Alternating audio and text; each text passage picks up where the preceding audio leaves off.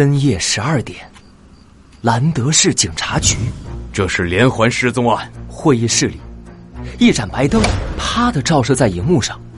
陆警官指着荧幕上的照片，对一群警察说：“三个月前，白头鹤先生突然失踪，现场只留下了一个木偶，外观和白头鹤一模一样。上个月，企鹅女士也突然失踪，现场。”同样只留下一个和企鹅女士一模一样的木偶，还有昨天的雨燕小姐。陆警官拿起一张照片，照片上是一个和雨燕小姐长得一模一样的木偶，木偶的脸上画着诡异的微笑。啊，这些人究竟是怎么失踪的？这个木偶又是什么意思？陆警官又拿起几起案件的资料反复翻看，突然。他的目光停在了失踪者职业这一栏。等等，白头鹤是灯光师，经常协助魔术师演出；企鹅是舞台设计师，为魔术表演设计搭建舞台；而雨燕是魔术师助手。这几个失踪者或多或少都和魔术有关。听到陆警官的分析，警员们吃惊的睁大了眼睛。哦，难道嫌疑人的犯罪目标就是和魔术相关的工作者？我现在就去查资料，看看兰德市还有哪些人可能成为嫌疑人的目标。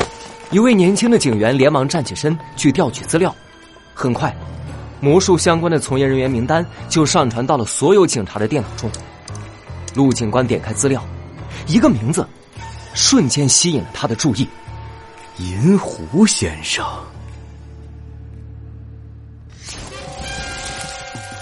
魔术侦探猫洛克，星空上的秘密一。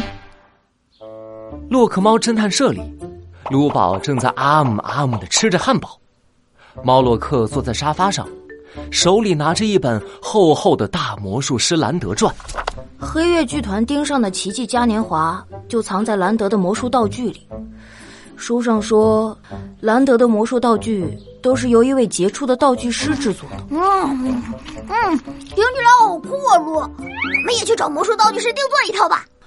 唉，卢宝，定做道具的价格可不便宜。我们侦探社已经好久没有案子上门了。嗯，没关系，没关系。你可是魔术侦探，要用上最酷、最帅、最拉风的道具。卢宝却兴冲冲的站起身，开始在网上搜起了魔术道具师。很快，一张照片出现在网页上，照片里是一只胖乎乎的银狐。找到了，魔术道具师银狐先生，他是我们兰德市最厉害、最杰出的道具师。猫洛克，我们就找他定做吧。唉，陆宝，你看这边。猫洛克遗憾的摇摇头，指向照片旁的文字。最近，兰德市的魔术道具师银狐遭遇意外，手部受伤，不得不放弃制作魔术道具。啊，好可惜啊！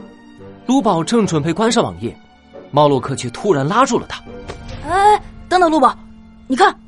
猫洛克放大了照片，卢宝这才看清，银狐先生身后的墙上挂着一件深蓝色的魔术披风，这件披风上面。用钻石镶嵌着北斗七星的图案，看起来精致又华丽，宛如夜晚的星空。钻石镶嵌的北斗七星披风，做不了，这是兰德的星空魔术披风。啊！什什什什什什什什么？兰德的披风！珠宝惊讶的都要跳起来了，他抓着汉堡急匆匆的往外跑。这不就是我们在找的宝物吗？啊！太好了，猫洛克，我们现在就去银狐先生家录，出发！哎，你知道银狐先生住哪儿吗？呃，呃，不知道哎，鹿。